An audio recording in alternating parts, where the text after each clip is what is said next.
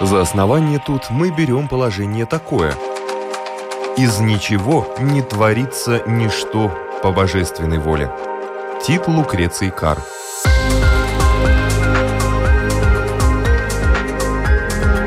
Дерзкие теории, смелые гипотезы, предположения, которые завтра могут стать аксиомами. Программа обо всем, что нас окружает. Природа вещей. На Латвийском радио 4.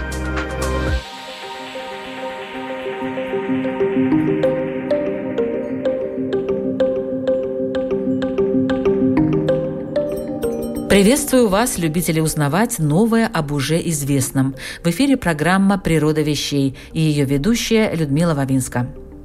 В культурологии есть такое довольно обширное понятие, как культурный код – Культурный код помогает расшифровывать смысл знаков, символов, ритуалов, различных явлений, а также обеспечивает связь между ними, помогая понять значение тех или иных феноменов культуры. Если известен этот код, то им как ключом можно открыть истинный смысл и задачу некоторых, возможно, давно написанных текстов. И с другой стороны, каждый культурный текст можно прочитать иначе, в зависимости от того, какой код использовал его автор. Сегодня в программе «Природа вещей» мы узнаем, что думают, как ищут и открывают для себя культурный код разных времен литературоведы. И еще много интересных вещей относительно национального кода, открытых молодыми российскими социологами. В студии доктор филологических наук, профессор кафедры русской литературы Нижегородского государственного университета имени Лобачевского Ирина Юхнова.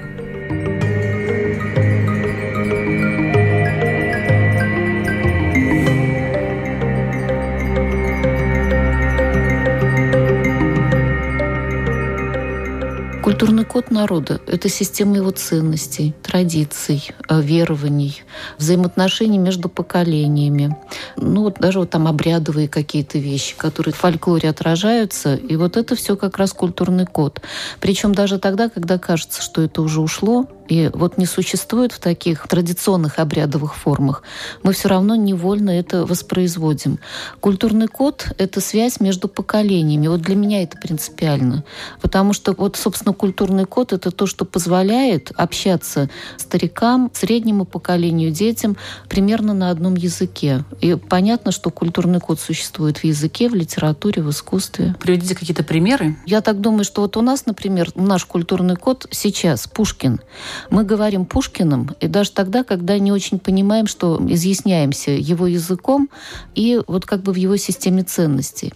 Кто это формирует? А, в детстве мы читаем сказки, да, которые он когда-то написал. Когда взрослые вот сейчас смотрят на эти сказки, читают эти сказки под таким другим уже э, углом зрения, когда как взрослые, да, и вот в той системе ценностей, которая начинает формироваться сейчас, вот с этой толерантностью, да, вот с этим э, там таким многообразием полов и прочего, они э, начинают смотреть на это по-другому. И этого совершенно не видит ребенок, вот того, что видят взрослые.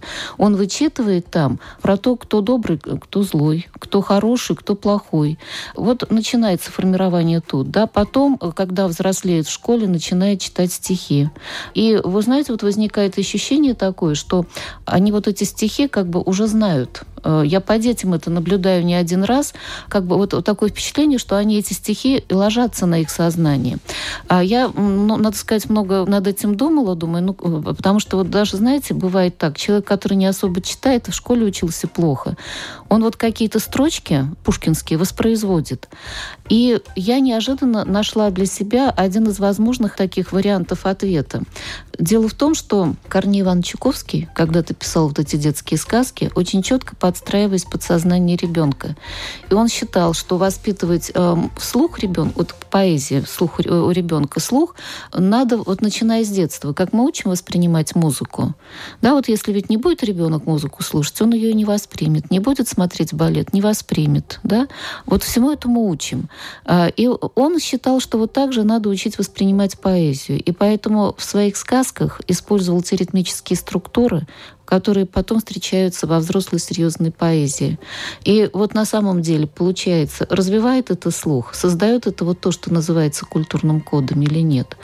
А про то, что такое культурный код, я совершенно неожиданно а, нашла ответ однажды, а, когда в Геттингенском университете рассказывала о заячьем тулупчике Пушкина. Э, ну, капитанская дочка, все мы ее знаем. Э, Причем э, известно такое наивное детское восприятие, оно зафиксировано очень многими людьми, что когда ребенок слушает капитанскую дочку, он воспринимает ее не как повесть о Маше Мироновой, капитанскую дочку, они говорят, а это повесть о заячьем тулупчике. Ну вот э, Бочаров оставляет такое воспоминание. Когда... Это в каком возрасте? А вот, вот Бочаров, Сергей Георгиевич Бочаров, это такой очень известный литературовед наш отечественный. Но не только он такой, у него мировая известность. Он читал своей внучке лет в семь. И вот она очень удивилась, говорит, а как же это о заячьем тулупчике?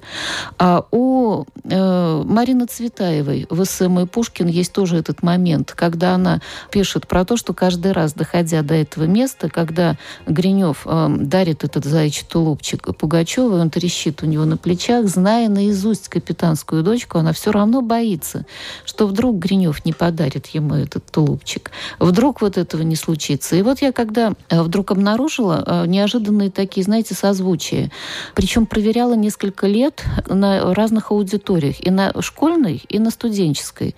Вот капитанская дочка, а потом мы изучаем «Войну и мир» и со студентами. И у меня был такой хороший опыт работы в школе с хорошими, замечательными детьми, физиками, э, которые э, много читают. Вот наряду с тем, что они вот в этой физике, они очень много и читают. И э, в «Войне и мире» есть сцена расправы с Верещагиным. Это тот момент, когда Ростопчин покидает Москву, и Верещагина, которого обвинили в том, что он распространял вот эти листовки, прославляющие Наполеона, он отдает его на растерзание толпы толпе. И вот вдруг там, в этой сцене, начинает появляться два очень важных момента. А вот этот Верещагин выходит, а жарко, причем это все фиксируют. И мемуаристы, которые пишут о том, что было в начале сентября в Москве в 2012 году, а, но самое главное, Толстой это же самое фиксирует. И вот он фиксирует, что он в синем лисьем тулупчике, а, да, и подчеркивает такую детскость. Вот эта абсолютно детская жилка на шейке, да, у него там тоненькой.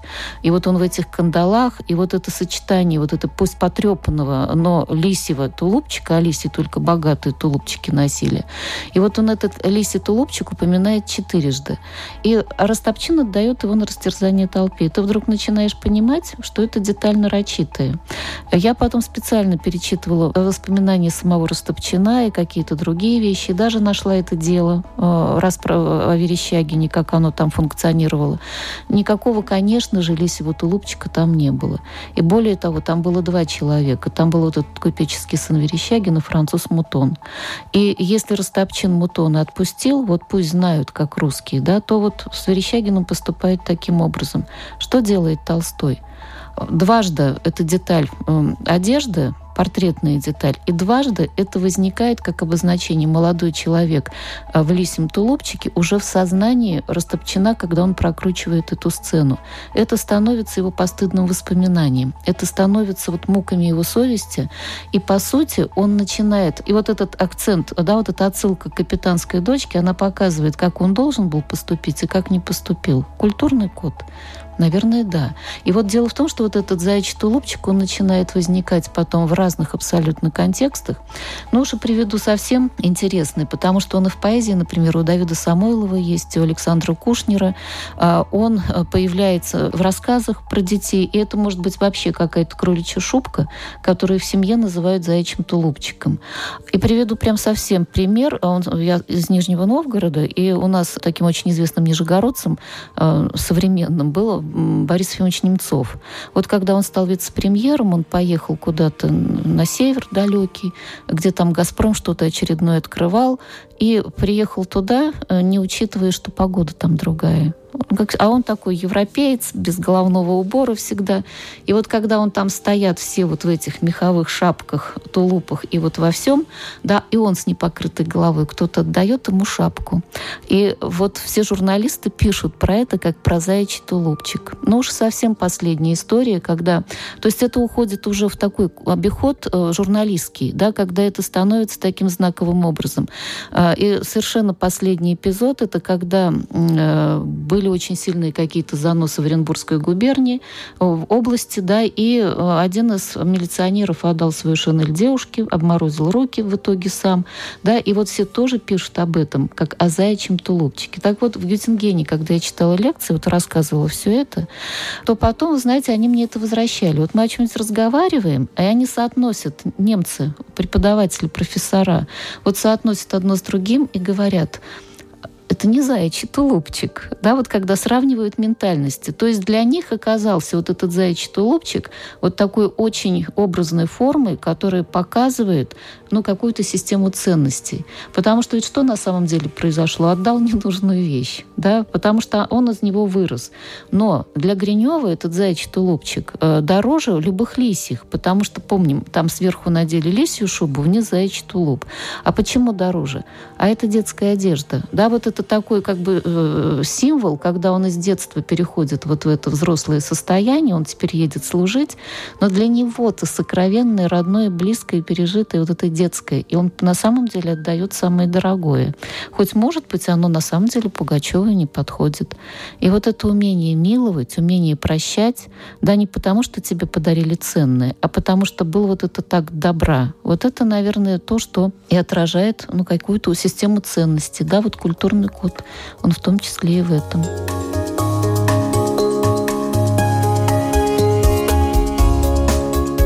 Интересное исследование провели российские социологи из Центра «Радость понимания» в проекте «Код города». Они сравнили этот код с молекулой. Если из него убрать некоторые смыслы, то молекула развалится, а код изменится. По мнению ученых, архитектура, как ни странно, не является составной частью кода города, а, например, проявление власти и реакция на нее – да. При всем разнообразии российских городов у них есть повторяющаяся составная часть кода, одинаковая для всех, отмечают специалисты. Если человек знает и понимает суть кода своего города, он сможет отделить собственные мысли от тех, которые появляются в связи с тем, что он живет на данной территории. Кроме того, благодаря знанию кода можно понять, почему ваш собеседник ведет себя именно так, а не иначе.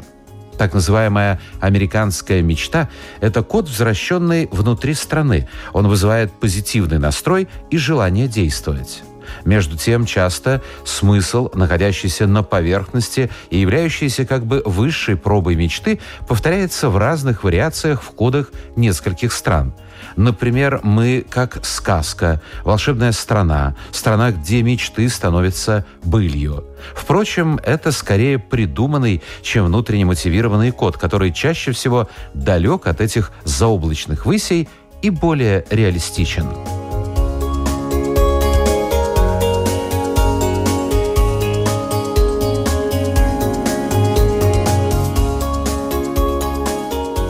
Лермонтов в этом смысле вообще абсолютно уникальный поэт, потому что он нам так много дал формул, вот я не знаю, там из последующей поэзии, наверное, в таком количестве никто. А больше нам этого не дал. Ну, вот читай «Белеющих берез», например, да, тот образ, который потом в живописи воплотится, от Лермонтова идет. И вот этот же парус в том числе. Причем, а, что интересно, не предмет, да, не лодка, не чел, не что-то, а парус, который где-то там, вот в этой безбрежности маячит. Когда у Лермонтова это стихотворение появляется? А он только что отчислен из Московского Московского университета, переезжает в Петербург.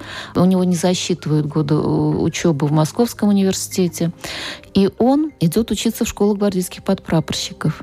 Он впервые в Петербурге после вот этой хлебосольной Москвы, где живут домами, где куча родственников, где огромное количество кузин, где он чувствует себя ну, таким обласканным. А здесь приезжает, в переписке этой поры у него, например, появляются такие сравнения петербургского общества с французским садом, где все под подстриженные, где все красиво. И вдруг вот эта школа гвардейских подпрапорщиков. Ребенка, который всю жизнь рос при любимой бабушке, и вот этих домашних стен не покидал. И вот он в этом полку, первые такие его учения в Петергофе, и вдруг он выходит к этому Монплезиру, впервые видит море, да, и впервые видит вот эту безбрежность. И появляется вот этот удивительный совершенно образ. Его там могло и не быть вполне, да, он просто возникает в его сознании. Но он возникает не просто так, потому что у Лермонтова в ранней прозе уже появлялись вот эти образы челнока, паруса, которые вот в какой-то беспредельности, он всегда белый, да, вот такой белый, чистый. А вот то, что он такой, да, то, что только парус, это же вот какое отдаление, да, это где-то вообще, его даже рассмотреть невозможно. А кодифицируется ведь это каким образом? А это главное, чтобы потом, а вот как Толстой, да, другой гений это подхватил и вот это воспроизвел. И вот это стихотворение «Парус», кстати, с самим Лермонтовым даже не включалось в собрание его стихотворений, когда он публи... при, при жизни был опубликован только один сборник его стихов. Он очень тщательно отбирает, что там опубликовать. И вот стихотворение «Парус» там нет. А мы его воспринимаем как шедевр. Да, он, значит, его не маркирует вот таким образом. Потом, после смерти, гибели Лермонтова на дуэли, это стихотворение попадает в сборник. Белинский пишет о нем как о слабом. Но Галахов, вот когда формируется этот культурный код, включает в хрестоматию для вот этих гимназий, это была самая распространенная хрестоматия. Почему он его выбрал? А, вот непонятно, но, но, наверное, что-то такое его задело. Может быть, простое, может быть, понятное. И это стихотворение знали все лицеисты наизусть. Причем они воспринимали его как детское, как э, вот абсолютно детское стихотворение. Известно воспоминание студентов Московского университета, когда они спрашивают у своего любимого профессора Шпета, философ, какое его, вот из всей мировой литературы самое любимое произведение. Он говорит «Парус». Ну, как-то он объясняет это или нет? никак не объяснил. Просто, Просто сказал парус, все, да. А они очень так удивленно, как же так, такое детское стихотворение из гимназического учебника. Некрасов это стихотворение безумно тоже любит. И, правда, когда он пишет где-то 70-е годы в дневнике про вот это Лермонтовское стихотворение, которое безумно любил, пишет, что теперь ему дороже пушкинское воспоминание. Да, то есть вот эта смена парадигмы происходит. И вот я напомню один текст, который все дети, э, советские школьники, читали в классе в пятом, в четвертом. «Белеет парус одинокий» — это повесть Катаева, где постоянно вот этот Петя, эти стихи у него всплывают в сознании. И тогда, когда он э, уезжает с дачи, когда они там были вот на море с отцом, и где он проводит лето, и в гимназию, он, поступая в гимназию, он хочет прочитать это стихотворение, да, и потом оно вот как бы фиксируется. Образ паруса такой абсолютно константный у Есенина, и он подхватывает его именно в таком лермонтовском варианте. Ну и, конечно, Высоцкий, когда пишет стихотворение и песню, да, как он называет, «Парус порвали парус, каюсь, каюсь, каюсь», да, то вот это как раз тоже лермонтовский парус, но вот уже в таком варианте. И вот смотрите, через этот парус начинают уже воспринимать и нас. Э, ну, напомню, например, что китайский глава государства, открывая памятник Лермонтову э, в одном из университетских городков Китая, напоминает стих стихотворение «Парус». И как раз для него это символ такого сопротивления обстоятельствам и упорной борьбы, движения вперед. То есть, понимаете, начинаю через это стихотворение воспринимать уже и, ну, какие-то, и даже себя, наверное. Потому что если он это стихотворение выбрал, то, наверное, не случайно. Такой культурный mm-hmm. код. Да. И вы знаете, вот, кстати, вот у школе Китая вспомнили, знаете, ведь культурный код — это не только образ, да, это еще и смена каких-то интонаций. Вот я всегда очень люблю с китайскими студентами студентами э, говорить о стихотворении э, «Буря мглой небо кроет, вихри снежные крутя». То как зверя назовут, то заплачет, как дитя. Вообще мрачно, страшно и ужасно поначалу. Да, и вот такой мир, который ощетинился против человека. И я всегда у них спрашиваю, какое последнее слово в стихотворении? И они говорят, веселей. Потому что на самом деле, да, выпьем с горя, где же кружка, сердце будет веселее. Вот это самое мрачное заканчивается словом веселее. И вот в этом, вот это вот, вот когда я говорила, что Пушкин, да, как бы сформулировал наш культурный код, а вот он именно в этом. От любого такого отчаяния куда-то вот выйти к чему-то другому. Все равно все закончится этим словом веселей. И найдет вот эту возможность перебороть что-то внутри себя. Ведь обстоятельства внешние никак не изменяются сменились. Буря та же самая воет, стонет, вот, да, и вот это смятение, и все враждебно, и все плохо, и лачушка ветхая, вот кажется, спасти совершенно ничего не может. Но что произошло в человеке в самом, когда вот вдруг что-то переключилось? Кстати, вот в связи с этим тоже еще одно замечательное стихотворение вспоминается, написанное уже в Болдино. А Болдино – это как раз Нижегородское имение было, а, Пушкинское. Единственное имение, которым он владел, было Кистенево. А оно вот там в нескольких километров от Болдина, но Пушкин останавливался в Болдино, потому что в Кистенево уже не было барского дома. И вот одно из стихотворений, которое появляется в эту первую болдинскую осень, «Мне не спится, нет огня, всюду мраки сон докучный, ход часов лишь однозвучно раздается раздается близ меня. Та же самая история, когда кажется, вот сейчас должны быть только мысли абсолютно отчаянные, потому что все вопросы, которые там формулируются вот в этой ночной бессоннице, это вопросы о смысле жизни. И Пушкин останавливает стихотворение в тот момент, вот я понять тебя хочу, смысла я в тебе ищу. Он не формулирует этот смысл, он а, прекращает это стихотворение в тот момент, когда вот сам этот поиск смысла оказывается возможен. А это то же самое движение от мрака мрака к какому-то внутреннему свету.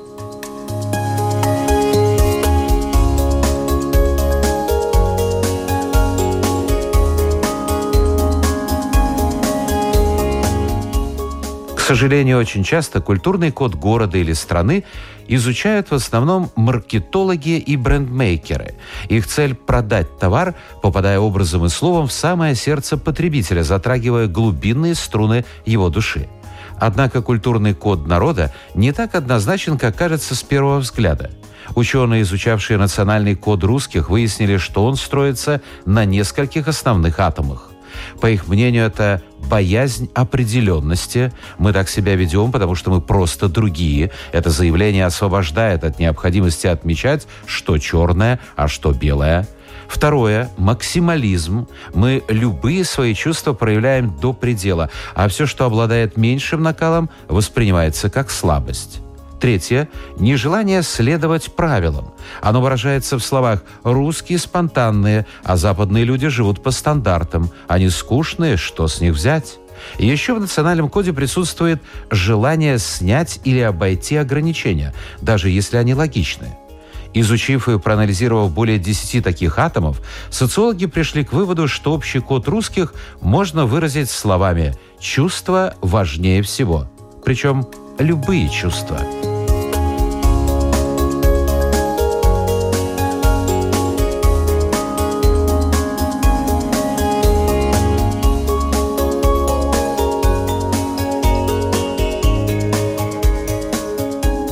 Это, безусловно, не только литература. Вот вы знаете, у нас в университете мы проводим конференцию, которая называется «Национальные коды».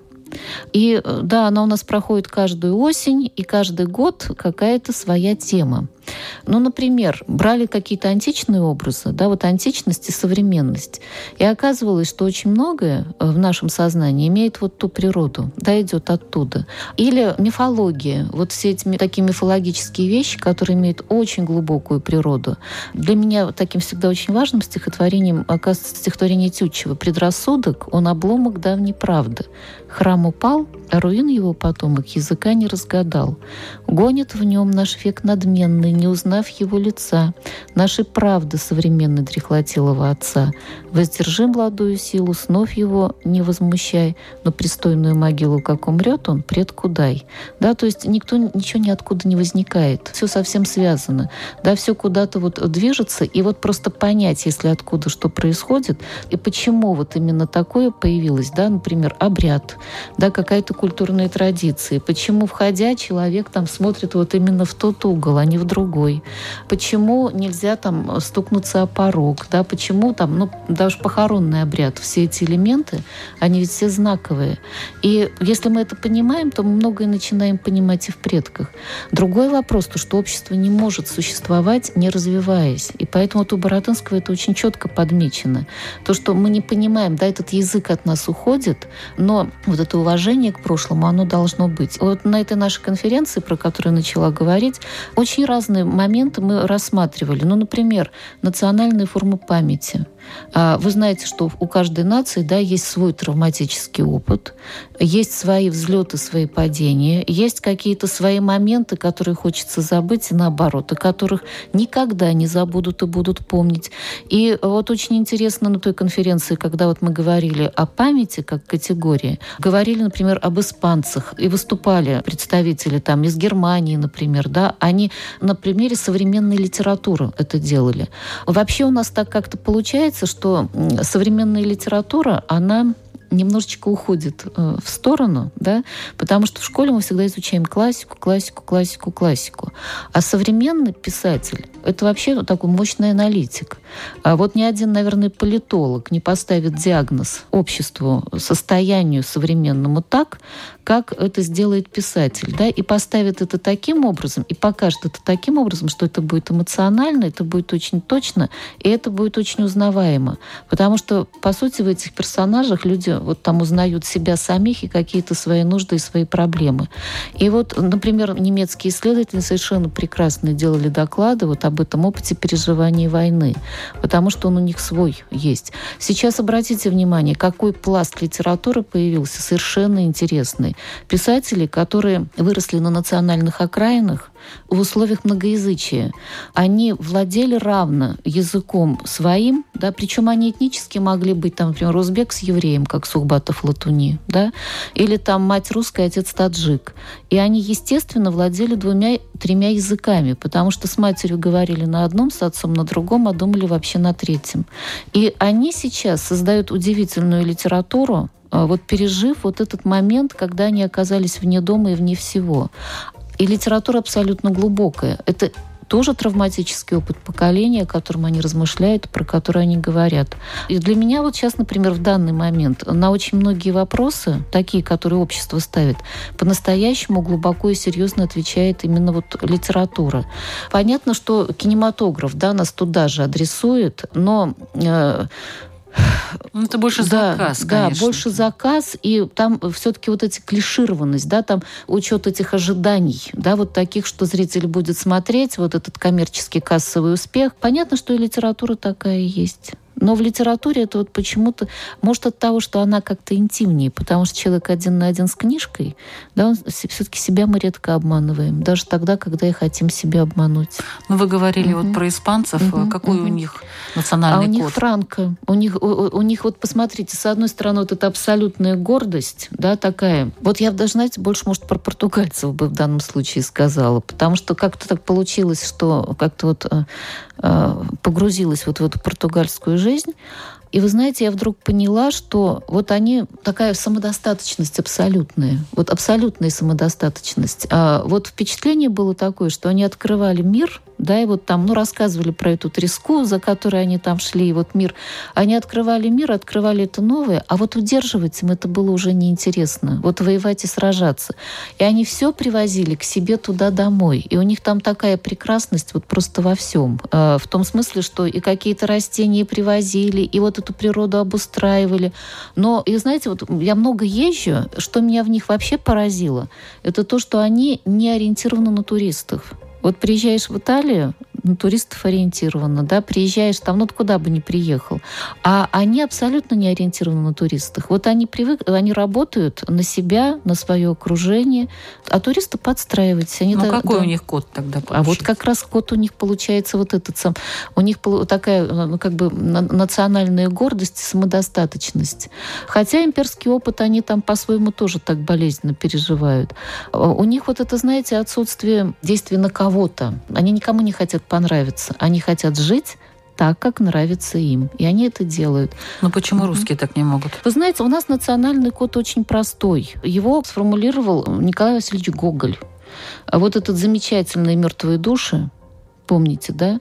А, вот а, там ведь э, нам всегда говорили, и там сам Гоголь про это говорил в театральном разъезде, что вот все эти помещики, это такая деградация, да, вот этой человеческой там души, вот это вот такая лестница неспадающей пошлости. Но это все, наверное, так оно и есть. Но ведь вот посмотрите, что там происходит. Вот все эти помещики, по которым ездит Чичиков, да, это такой ведь вот мир, в котором он оказывается, это такой некрополис, да, вот город мертвых. Вот где он, вот, мани Манилов, Коробочка, Собакевич, э, Плюшкин, там Ноздрев по дороге, да, вот стрянет. А вот так вот неожиданно вдруг появился. И вот что получается? И получается, что Чичиков вот от одного к другому едет, алгоритм абсолютно одинаковый. Все через еду, все через имение, все через интерьер, все через портрет, да, все там через вот эту ситуацию купли-продажи этих мертвых душ. А, и вот мы говорим там э, про прожектерство Манилова, который какие-то там, да, про такую скопидомность, коробочки и так далее.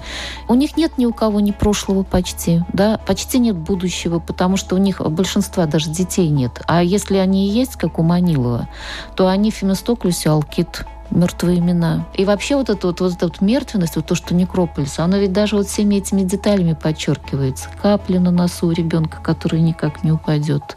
Вот все омертвело, все застыло. И что это для да, вот русского сейчас, кода? Сейчас, сейчас объясню. Что-то мне прямо аж нет, грустно стало. Сейчас, нет, нет, а вы сейчас вот увидите, сейчас вот поймете. А вот смотрите, что вдруг, когда он говорит о Плюшкине, то он нам рассказывает его историю. Вот когда-то был рачительный хозяин, у которого там дом полная чаша, дети, люди, да, постоянно кто-то.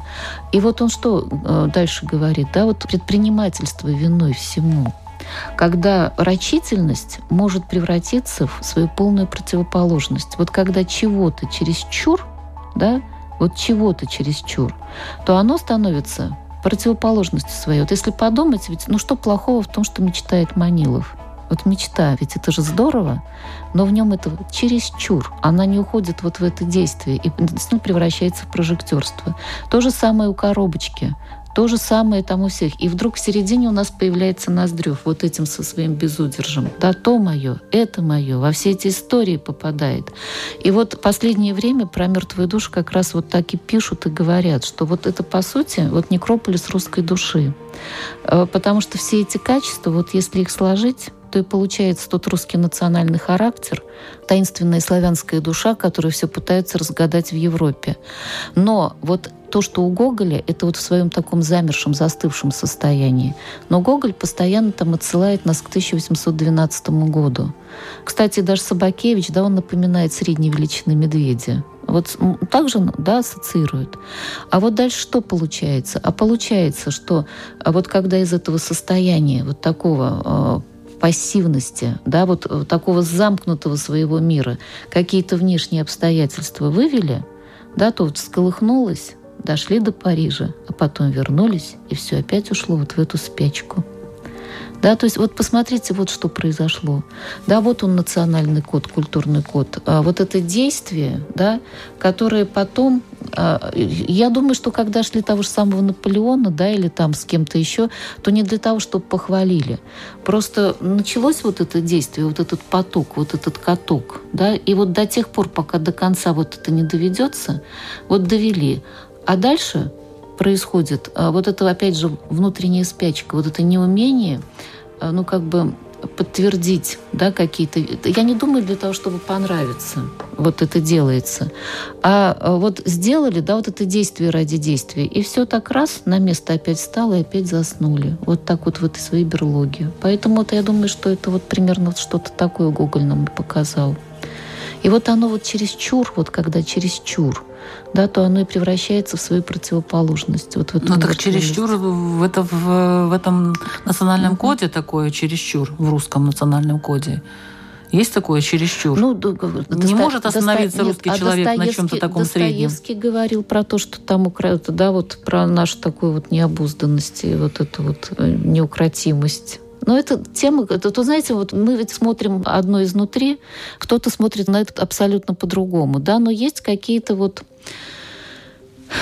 вещи, которые ну, мы сами в себе пытаемся понять. И мы их как-то вот по-своему понимаем через литературу. Не да. весело, если да. э, в России только вот такие коробочки, Ноздревы, там, ну, да. Нет, ну это Маниловы. так, Да, это Гоголь, да, так видит. Но, ну, помните, Но Гоголь-то было... не русский. Ну, не, не, почему? Это же было... Они, он сам себя-то как воспринимал? И писал, он все воспринимал русским писателем.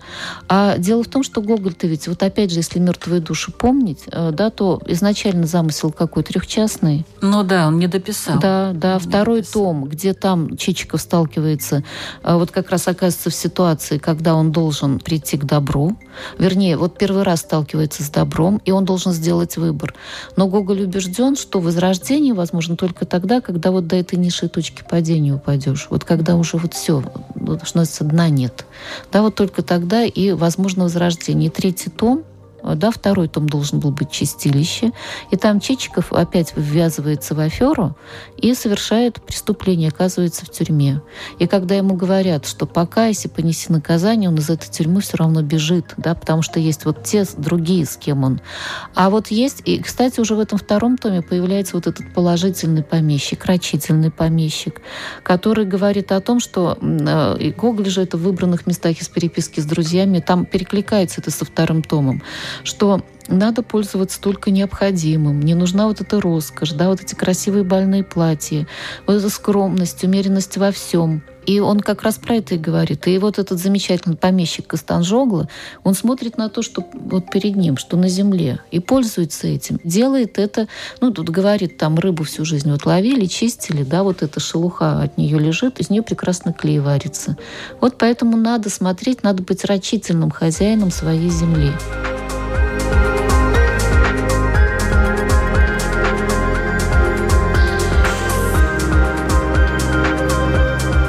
Слушали программу «Природа вещей». О феномене культурного кода сегодня нам рассказывала доктор филологических наук, профессор кафедры русской литературы Нижегородского государственного университета имени Лобачевского Ирина Юхнова. Над выпуском работали ведущая Людмила Вавинска, компьютерный монтаж Ингрида Беделе, музыкальное оформление Кристины Золотаренко. Текст об интересных фактах, как всегда, читал Александр Алексеев. Природа вещей каждый четверг на Латвийском радио 4. Не пропустите новые выпуски. До встречи в эфире.